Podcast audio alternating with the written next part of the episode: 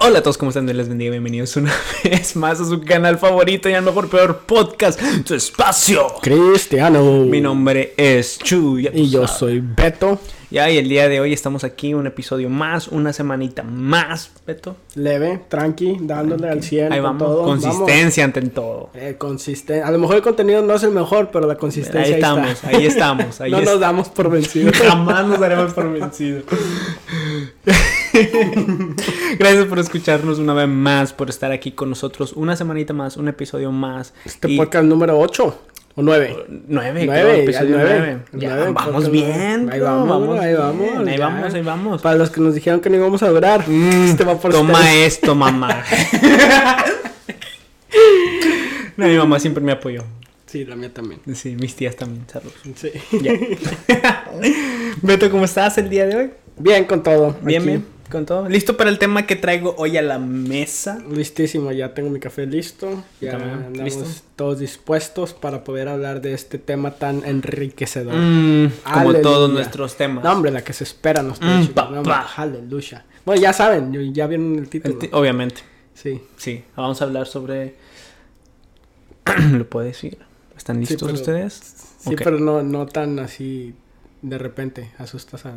a las personas. pues. Ok.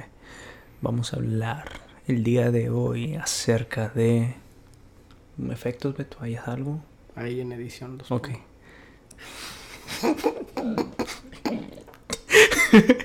Vamos a hablar sobre la soltería. Soltería, soltería, soltería. La soltería, señoras y señores. Aquella bendición que muchas veces es maldición. Una, una bendición disfrazada de maldición. No, una bendición disfrazada de. ¿Qué fue lo que dije? Ni yo sé lo Ya que es noche. Oh, ya es noche. Ya es noche. Pero sí vamos a hablar el día de hoy sobre el, el ser soltero. Ujú. Mm, Chicos, yo no soy soltero. Disculpen. uh. Y chicas. Oh, sí, uh, disculpen, este, a todas las que están viendo los fans de Beto, ah, Perdónenme por la por este golpe, golpe así de duro, duro, duro, duro. Ya veo las suscripciones, bro, Ya se están bajando, ya, es Sí, ya man. están llegando. Ya, bye. dimos. Ya nos cerraron el canal. Nos cancelaron. Nos cancelaron. Pero, tú, Beto, vamos a empezar de lleno, man. ¿Tú crees que es. ¿Qué bueno le ves tú a la soltería, bro? Cuando estuviste soltero. Nada. Llorar.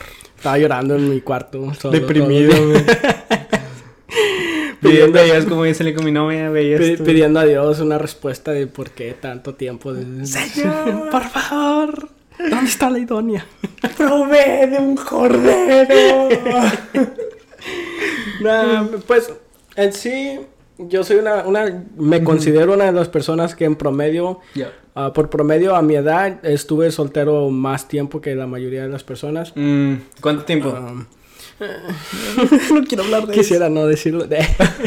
no, entre, digamos, de- desde que empecé a tener... no- mi primer novia la tuve a los 17. eso. Ujú. Entonces, de los 17 Ya. a mi última novia, que es mi presente y la única que voy a tener. Ya, sí, hombre, les doy dos meses.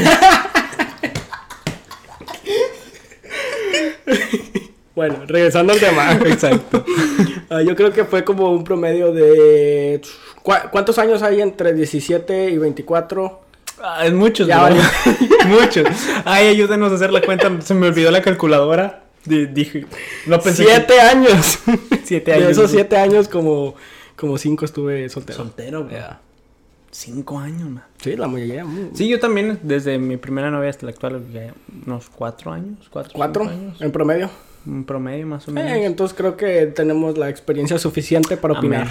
Tenemos las heridas en el corazón, en el, como cicatrizadas ya para poder decirles, bro, duele. No se lo recomiendo. Huye. no, pero en serio, ¿tú crees que sea tan mala la soltería, bro? Yo, yo la verdad no. Incluso no creo. si yo si me dieran la opción, yo me esperaría nomás a ser soltero y nomás conocer a mi esposa y ya, vámonos, pum. Sí, ¿verdad? Pero no batallar.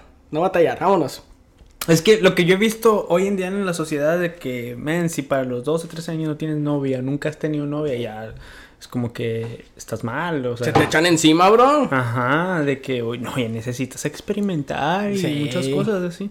Pero realmente no creo que eso sea tan necesario. Sí, no, pero eh, lamentablemente es, un- es una de las presiones que eh, muchos de los jóvenes tenemos, Ajá. porque yo también las viví, ah, de que tenía supo- alrededor de 22, 23 años y Ujú. era de que mi mamá se casó a los 18 con mi papá que tenía ya 24, no, 23. Ujú. Ah, y entonces para esa edad ellos ya, ya, ya, ya me tenían a mí, ya tenían a, mi hermano mayor. Obviamente son, son tiempos diferentes y culturas diferentes, pero como quiera duele, bro. Sí, a mí también pasa lo mismo, me- de que a, a mi edad mi papá ya tenía una familia, una casa y, y mírame a mí, y mira, ¿no? intento de youtuber, bro. Soy la decepción de la familia. No, o sea, sí, de que mi papá me decía, yo a tu edad ya hacía esto y el otro ya te está. Y así, y yo como que, déjame ver Naruto para ahorita. Papá, hablando". espérame, déjame. Ah, le pongo pausa. Déjame paso este nivel. Sí, por ahorita hablamos.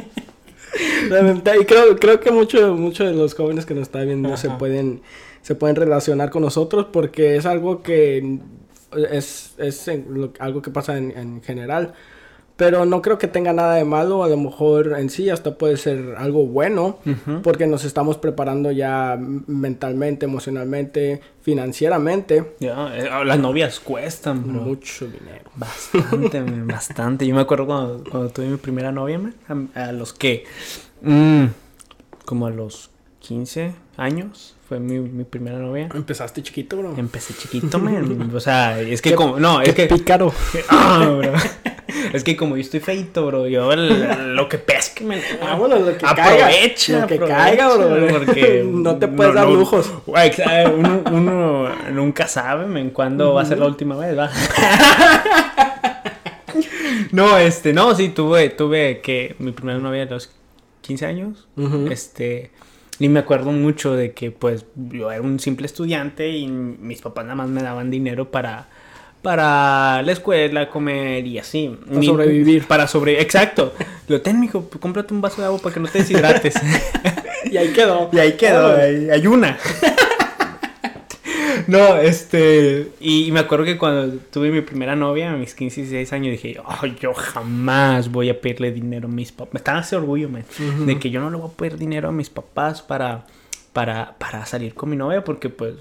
Por Qué ejemplo. Ajá, exacto. Hoy es lo que hoy se ve. Hoy lo que yo veo, por ejemplo, cuando voy a los centros comerciales, este, y veo como la parejita de adolescentes, Ujú. este, de que como los papás van, los dejan a las malls, les dan el dinero, luego pasa la noche, eh, salen del cine, no sé, este, y ya van por ellos. Y yo como que, bro, ¿para qué quieres novia? man?" Sí.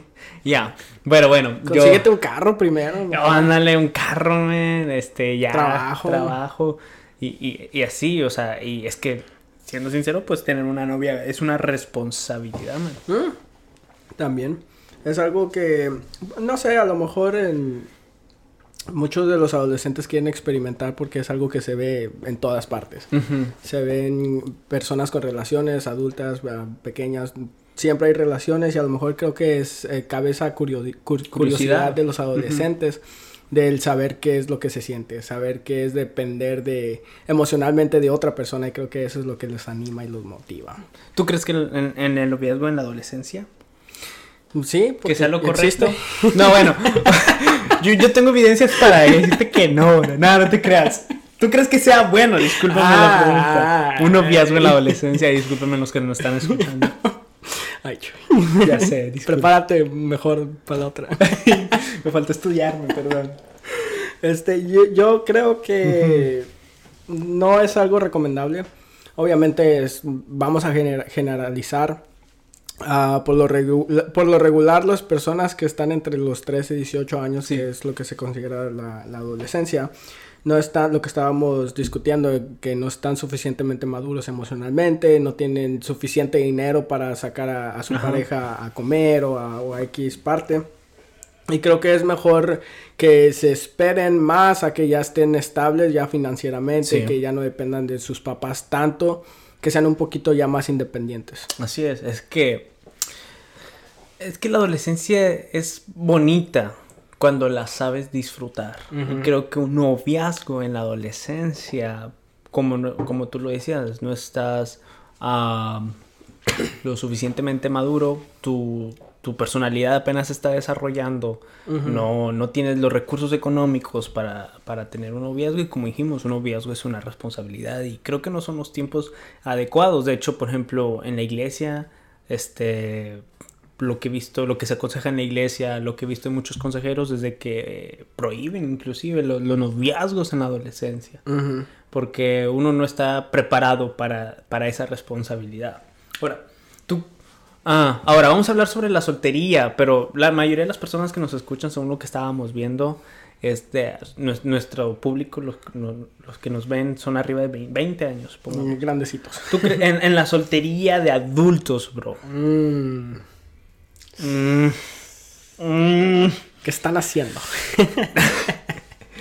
No, yo creo que... Es para preocuparse. Porque... bueno, ¿tú piensas que es para preocuparse cuando una persona ya es adulta? No necesariamente, porque también, también depende mucho de la persona, de las razones por las que a lo mejor se están enfocando más en el trabajo, que yo creo que es algo saludable que, que, y recomendado de hacer para cuando ya empiecen a tener una, una novia para tener matrimonio, ya estén listos y preparados con un, trabajo estable y, ¿por qué no? Ya está una casa, un carro, o sea, ¿sabes, ¿sabes lo fácil que haría tu matrimonio si ya tuvieras todo preparado? O sea, mm. para cuando ya te cases, ¿sabes que no, no vamos a un apartamento? Ya vamos, a mi casa, en mi carro, aquí ya estamos todo preparados, no te preocupes de nada, ya no va a haber tanto estrés como como lo es lo normal de que se casan y a un apartamento, a ver qué, carro, no tengo trabajo, esto y lo otro. Ah, a lo mejor vamos a tener un bebé que no, esperábamos y cosas que se complican tanto que necesariamente no tenían que haber pasado. Si uno hubiera estado ya preparado eh, en, tales, en tal aspecto, creo que hubiera sido ya mucho mejor. Sí, y es una... Creo que hace tiempo hicimos un video sobre la soltería y cómo disfrutarla. Eh, Véanlo. Que aquí lo vamos a poner. ahí lo pones de televisión. Este. Y, mencionamos eso, de que una forma en la cual nosotros podemos disfrutar de la soltería es, es trabajar, ahorrar, prepararnos para lo que va a ser un noviazgo y un próximo matrimonio. Sí, tratar de estudiar lo más posible. Exacto, o sea, el estudiar eh, la Biblia, aprender un oficio, el, el, el tener una madurez espiritual, prepararse económicamente. O sea, porque supongamos, vamos a la Biblia, en el Génesis hubo un tiempo en que Dios vio que el hombre estaba solo y dijo, no, era, no es bueno que el hombre esté solo. Y ahora fue, eh, y es, es, ahí donde hizo a Eva. Pero en ese tiempo, en ese lapso de tiempo que no estaba Eva y que Dios no dijo nada de que no era bueno que el hombre estuviera solo, entonces es porque era bueno que el hombre estuviera solo. O sea, hay un lapso en nuestras vidas de que es bueno que nosotros estemos solos y esa época es donde nosotros debemos enfocarnos en prepararnos en todas áreas de nuestra vida. Sí, porque muchas, muchas veces yo fui víctima de esto también, de que uh, cuando pensaba en mi futura esposa o una, alguna pretendiente o algo, siempre nos enfocamos más en lo que es, ellas ofrecen. De que queremos ay, que sea bonita físicamente, que tenga bonitos ojos, que tenga buen trabajo, esto y el otro. Uh, y muchas veces nosotros nos olvidamos de qué nosotros estamos ofreciendo. Nos enfocamos tanto en lo que queremos de una persona que nos olvidamos de qué es lo que traemos a la mesa. Ok, tú mm. quieres una persona que tenga buen trabajo, que esté bien con Dios, que tenga buen físico, esto y el otro. ¿Y qué ofreces tú? O sea, yo mm. o sea, soy una persona estudiando que vivo con mis papás todavía. Y, o sea, ¿me entiendes? Sí. Si tú quieres tener... Todo depende de, qué es lo que quieras tú. Si tú quieres una persona exitosa, tú tienes que ser una persona exitosa. Tú tienes que aprender a, Dale, leer luz, lucha. tú tienes, que ofrecer también algo que sea equivalente a lo que esta otra persona está ofreciendo. Obviamente también pedirle a Dios por sabiduría de que te ayude a saber quién es la indicada para que todo vaya mucho mejor en tu matrimonio. Así es. Y esto es algo que podemos pensar erróneamente sobre el noviazgo y el matrimonio. Es de, como tú lo mencionabas, de, de pensar en qué nos va a dar la persona y, nos, y, no, y, lo que realmente debemos de pensar es de qué le vamos a ofrecer a la, a la persona a la que vamos a iniciar un noviazgo con miras obviamente al matrimonio, porque eso también es otro concepto distinto de que en la sociedad hoy día se ve y eso quizás muchas veces puede infiltrar dentro de las iglesias, de que un noviazgo es solamente para que no te sientas solo y para el mm. placer sexual, cuando en el cristianismo no, no debe de ser así. En el, el- de hecho, el noviazgo es algo que es reciente. Ujú. No, si vamos a la Biblia no vemos ningún caso de noviazgo, o sea, Ajá. solamente vemos de pretendientes que ya para casarse. Ujú. Entonces, eh, la sociedad ah, de hoy en día es, es algo que se inventó, que antes del matrimonio hay otro paso más donde nos da más libertad y flexibilidad para, para trabajar. Pero no necesariamente creo que es algo malo, podemos aprovecharlo de muy buenas maneras. Así es. Este, y yo que no es esperarnos. Quizás podemos tener 20, 25, 26, no sé, ya estar grandes y sentir la presión de la familia. Sentir la presión inclusive de la iglesia, de que muchas veces de que los líderes, los pastores, hey, ya necesitas casarte, hey, bro". Cuando sinceramente el consejo de Pablo es de que Pablo les dice, creo que la iglesia de los Corintios les dice de que si tú puedes estar soltero, bro, disfrútalo. Exacto. Es mejor que estés soltero y vivas para, la- para Dios, pero si no tienes algo de continencia está bien, cásate. Pero, o sea, el nivel de santificación es igual el vivir una vida soltera a una vida en matrimonio. ¿Para, ¿Para qué te complicas la vida? O sea. ¿qué necesidad hay de, de esto? Sí, obviamente si ya estás llegando a, a una edad ya madura, donde financieramente ya te puedes mantener a ti mismo, ok, ya empieza a, a buscar, a ver, a ver qué te gusta, qué persona. Y obviamente con la meta de terminar en el matrimonio. Sí. ¿Tú qué diferencias ves, Beto, entre la percepción de la sociedad de sobre el noviazgo y la del cristianismo hoy en día? Hmm. Mm. Yo ah, creo que eh, el cristianismo me parece una, una, una idea ya más, más correcta sobre lo que es el noviazgo, porque como estábamos diciendo previamente, nosotros y la mayoría de los cristianos, para lo que mira un noviazgo es para el matrimonio. Ujú. Ah, lo cual vemos en, en el mundo secular es totalmente diferente. En el mundo secular simplemente es para explorar, ver lo que te gusta, lo que no te gusta. Ah, dependiendo de la persona con la que, con la que andes, es como, como te sientes. Y eh, rara vez empiezan el noviazgo con, con esa meta, sino que simplemente tienen el, no- el noviazgo y ya Sí. a la larga, a Ujú. los 3, 4 años, ya empiezan a considerar el matrimonio, lo cual es diferente en los cristianos. En los cristi- Bueno, así debe de ser. De que un cristiano debe iniciar el noviazgo ya con miras siempre al matrimonio. Con esa. Con ese rumbo fijo, se puede decir así. Sí, ya. No, Y, y lamentablemente quizás las ideas de- del noviazgo del, de- del mundo y de la sociedad se puede estar infiltrando dentro de la iglesia, pero pues no, no debemos dejar que, que- que eso pase. Exacto. ¿Sabes lo que estaba pensando hace poco? ah, sobre todo en, en nuestra iglesia local, de que vemos que hay consejeros matrimoniales y hay eventos para matrimonios, pero no hay eventos para noviazgos. Uy. ¿Por qué crees tú? No sé. A lo mejor porque quizás hay muchas personas dentro de las iglesias de que andan con uno, uno, uno. ¡Aleluya! Este, este va para alguien. No, o sea, es que se- eso se, vamos a hablar, vamos a hablar claro, bro. Dale, o sea, dale, muchas dale. veces se ve dentro de esos en, en- en las iglesias hablando de todas las iglesias en general, de que hay personas de que andan aquí, ahí andan allá, andan aquí con uno, con otra y así, y quizás hace pensar que a, a los líderes de la iglesia que realmente no se están tomando en serio un noviazgo. ¿Crees que sea malo? ¿Estar así? Ah, ah, supongamos que hay una persona en la iglesia local, ah, un, un joven que digamos que no es mujeriego, pero se conoce que ha tenido varias novias en la iglesia. ¿Crees que sea malo? Aún así de que sea de que obviamente terminó con una para empezar con otra y luego terminó con ella para empezar con otra, pero nunca hubo ese, ese interlapso. ¿Cómo? O sea, de que simplemente es una persona que ha tenido varias relaciones en la iglesia. Ah, yo creo que depende mucho si es una persona mujeriega y de que anda de chiflado. No mujeriega. y Así, entonces ahí sí está mal y hay que ponerle un alto. Pero si es quizás una persona de que ha cometido errores en elegir un noviazgo, pues creo que también lo considero mal, pero es donde esa persona se nota que necesita consejería. Ujú. Y es donde ahí los ancianos de la iglesia, los, los varones de la iglesia deben de, de ayudarlo y aconsejarlo. Porque eso creo que puede afectar inclusive a, a la salud dentro de la iglesia o del grupo de Oh, jóvenes. Sí, el grupo de jóvenes más que nada, porque Ujú.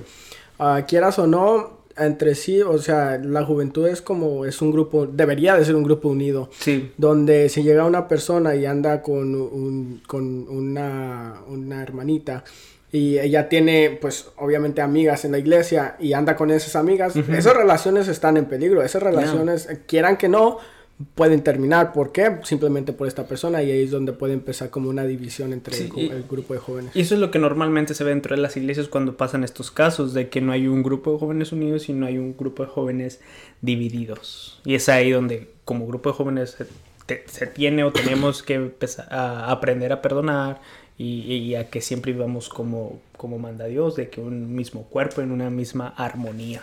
Pero sí, esos tipos de problemas probablemente causen mucha división dentro de la iglesia. Y hay que evitarlos. Ya, ahora hablando ya de eso, de, de, esta persona que terminaba con muchas señoritas en la iglesia, ¿qué piensas tú de, la, de las rupturas? Mm, en el noviazgo. En el noviazgo. Ay, vamos. Miren, este corazón este corazón, este pequeño corazoncito que ven está hecho de metal. ya ninguna herida le afecta. ya no, tiene sentimientos. Es doloroso, obviamente. Ah, pero creo que se debe, uno debe de aprender a cómo superar una ruptura, se puede decir emocional o de noviazgo, cuando uno rompe con un noviazgo y cómo levantarse. Por ejemplo, ah, en, mi ruptura, en mi primer noviazgo, yo, yo, yo sufrí bastante. Y, pero a, partir de ese sufrimiento aprendí también cómo superar todo eso. O sea, uno de los consejos que te que yo pudiera darle bajo mi experiencia es ah, ser pacientes, ser pacientes, no cometer el error de un clavo saca otro clavo porque no mm. funciona y terminas más herido. Y ah, eres a otras personas. Y eres a otras personas, exactamente. Y esa no, no, para nada es la solución. Yo en mi caso lo que hice desde que cuando pasó ese rompimiento, uh, esperé y en, un momento de soledad porque pasa algo en nuestro cerebro de que cuando nosotros recibimos afecto ah, por una persona, nuestro cerebro arroja químicos en nuestro cerebro, no, sé si es la dopamina, no recuerdo bien, si alguien no sabe nos puede decir en los comentarios. Uh, y, esa es la que te hace sentir como que a gusto y, y esa, ese sentimiento de paz, ese sentimiento.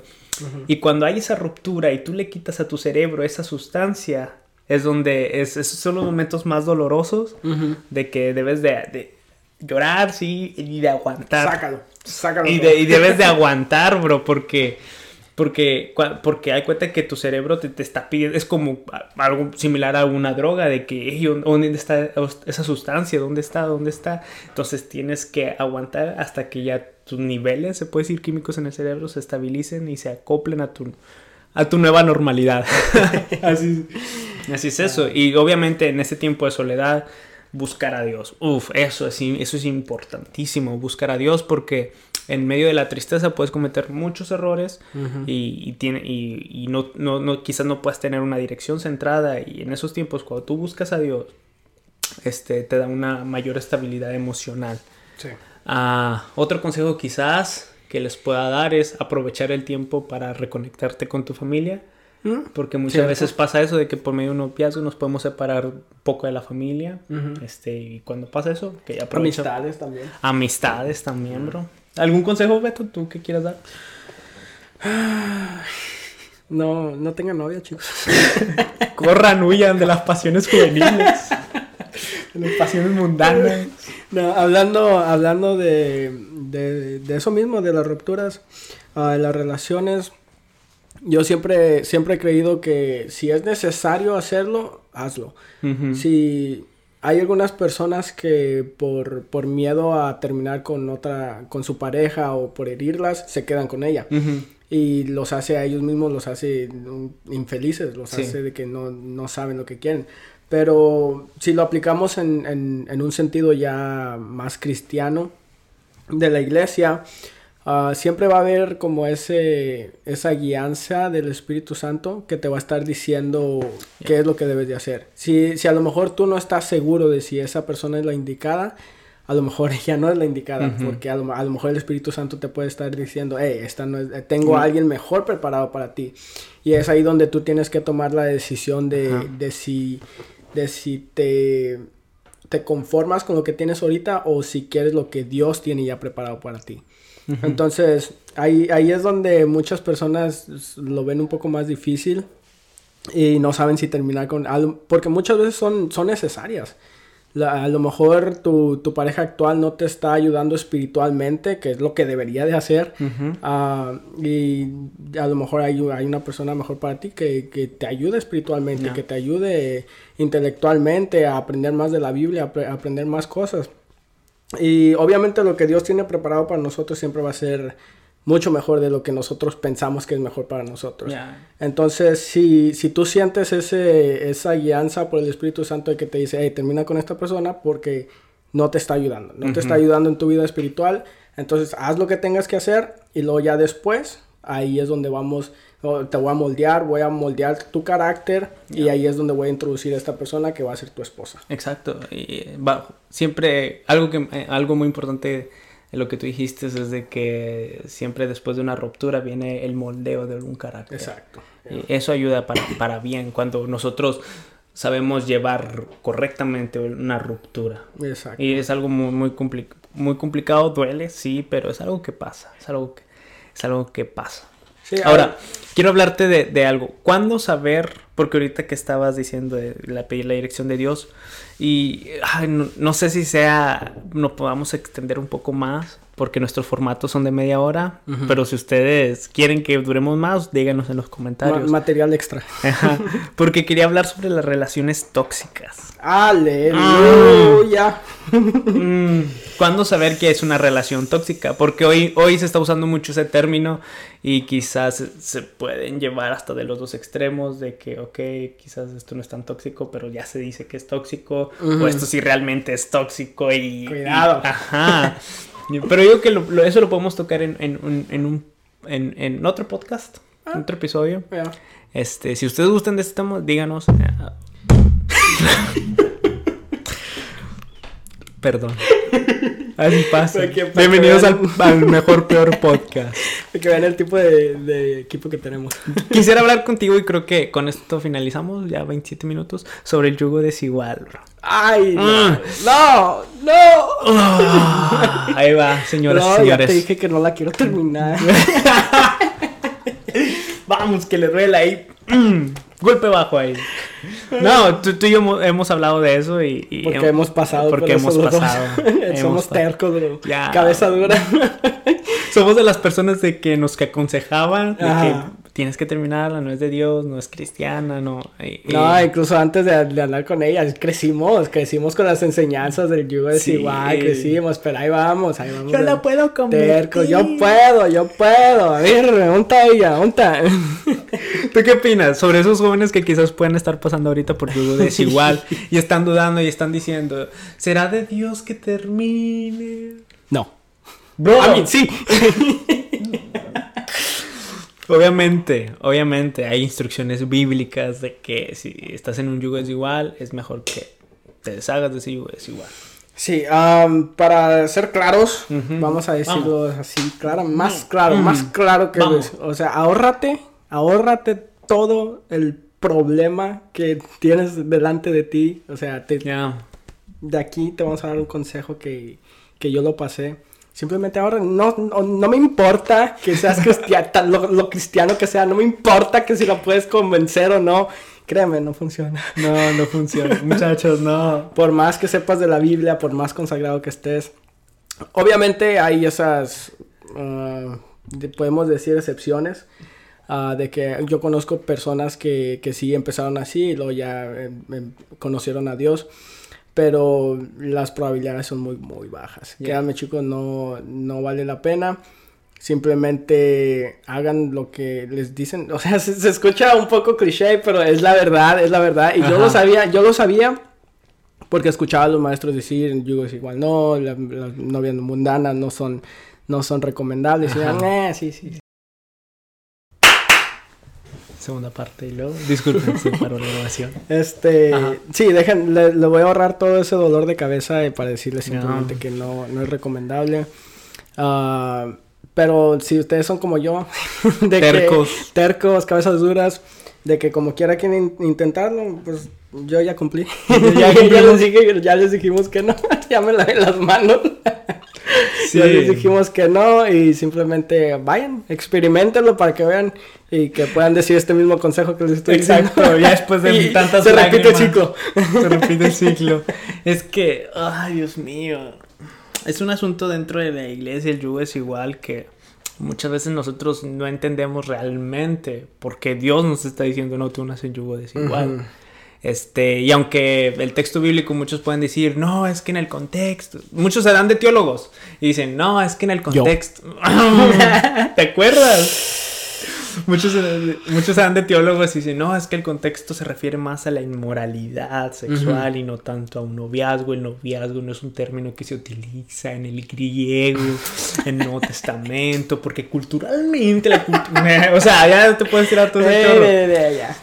Pero hay una base primordial de todo esto y eso lo vemos alrededor de la Biblia cuando Dios desde el principio les dice a, a su pueblo escogido, le dice, hey, no te juntes con paganos, hey, no te juntes con las naciones paganas porque ellos están, hacen lo malo.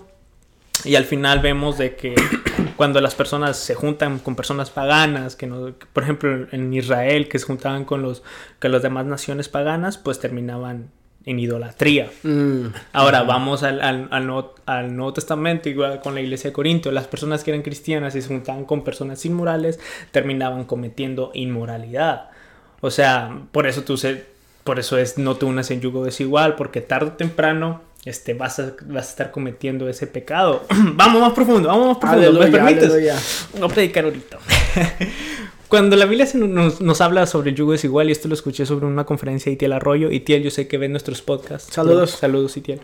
Este, cuando habla y explica sobre el yugo desigual, uf, me explotó la cabeza cuando, cuando escuché esa explicación de que anteriormente en el yugo desigual este, se referían an- ante un, un buey y un burro.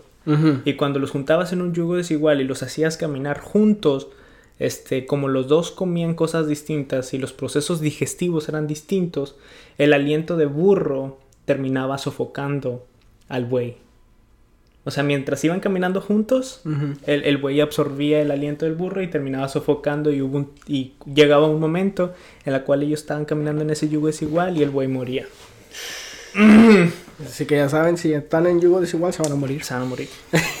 Tarde o temprano van a caer. Perfecta aplicación bíblica. Ya, o sea, y debemos de estar conscientes. Y algo puntualmente de que a las personas que dicen que no, es que yo la voy a convertir y yo amo a Dios, lo bueno, si no si no si no puedes obedecer uno de los mandamientos más fáciles Uf, en la uf, Biblia que no te unas en yugo desigual, Habla. entonces ¿cómo puedes amar a Dios si no puedes obedecer algo tan sencillo? Aleluya. Mm, bro, me ganas de predicar. Dale, bro, dale, suéltate, suéltate, esta cuarentena, men. ¿Tocó el piano? Pon. Músicos, por favor.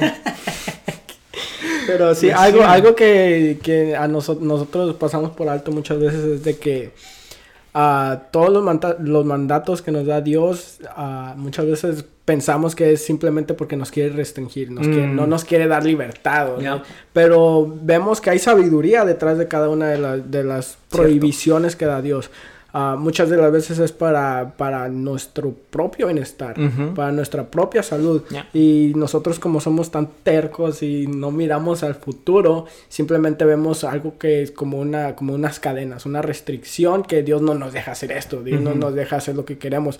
Pero detrás de cada una de cada uno de sus mandatos podemos ver que hay una gran sabiduría de que al final al final del día lo que quiere Dios hacer es protegernos y, y que, nos, que vaya bien en nuestra vida. Cuando hay mandamientos de Dios que son restrictivos, restricciones, no hagas esto, no hagas esto, no hagas esto, eh, es porque Dios nos quiere mostrar dos cosas positivas.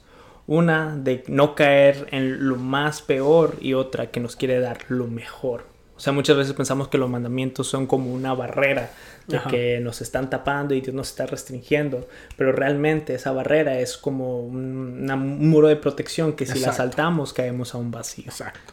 Y nosotros quedamos siendo como niños chiflados. Ajá, De exacto. que no me dejas hacer lo que yo quiero. Eres un papá malo. Déjame andar con mi novia mundana. Ya sé, ¿verdad? Sí. Así son, así nos. Yo la voy a comer. imagínate cómo nos verá Sí, Dios. Dios, de que. Así me. Te dije. Ya después vamos llorando. Sí. ¿Qué te dije? Pero como quiera nos recibe con su Sí, amor. amén. Aleluya. Aleluya. Uf, gracias músicos. Ya Estamos cerrando el, podcast del día de hoy. Creo que quieres tocar algún otro tema, ma? No, yo creo que con eso podemos cerrar. Con esto cerramos. Este, gracias por, por escucharnos un episodio más. Este episodio 9. ¿Nueve? 9. ¿Ya es nueve? ¿Ocho, nueve? 9 ya. Ya es nueve, wow. Ya. Está bien, vamos con todo, vamos con todo. Si tú te quedaste hasta lo último. Uf. mm, Gracias. uf, gracias, gracias en serio por tu atención. Gracias por quedarte con nosotros una semana más. Háganos Este, saber quiénes llegaron hasta este punto Sí. aquí en los comentarios. Sí. Vamos a mandar saludos. ah, obviamente, ahí le vamos a mandar saludos. Este, y muchas gracias, la verdad, la verdad, los amamos mucho. Lleguemos a, a los mil suscriptores. Sí, eh, suscríbanse Vamos. al canal, este, Síganos en Facebook, estamos muy activos Facebook, últimamente. Instagram, todo tu espacio cristiano. Exacto. Esperamos que haya sido de bendición este episodio y saben, saben, cualquier cosa, aquí andamos, ¿ok? Los queremos muchos, los amamos muchos. ¿Últimas palabras, Beto? ¿Me ¿No? voy a morir o qué? No. no, o sea, últimas palabras. de Ah, sí, nomás que se suscriban. Ok, los queremos mucho. Nos la próxima semana. ¡Bendiciones! ¡Saludos! ¡Vámonos! Bueno, hasta aquí el podcast del día de hoy, bro. Sí, bro. ¿Cómo lo viste? Bien, bien.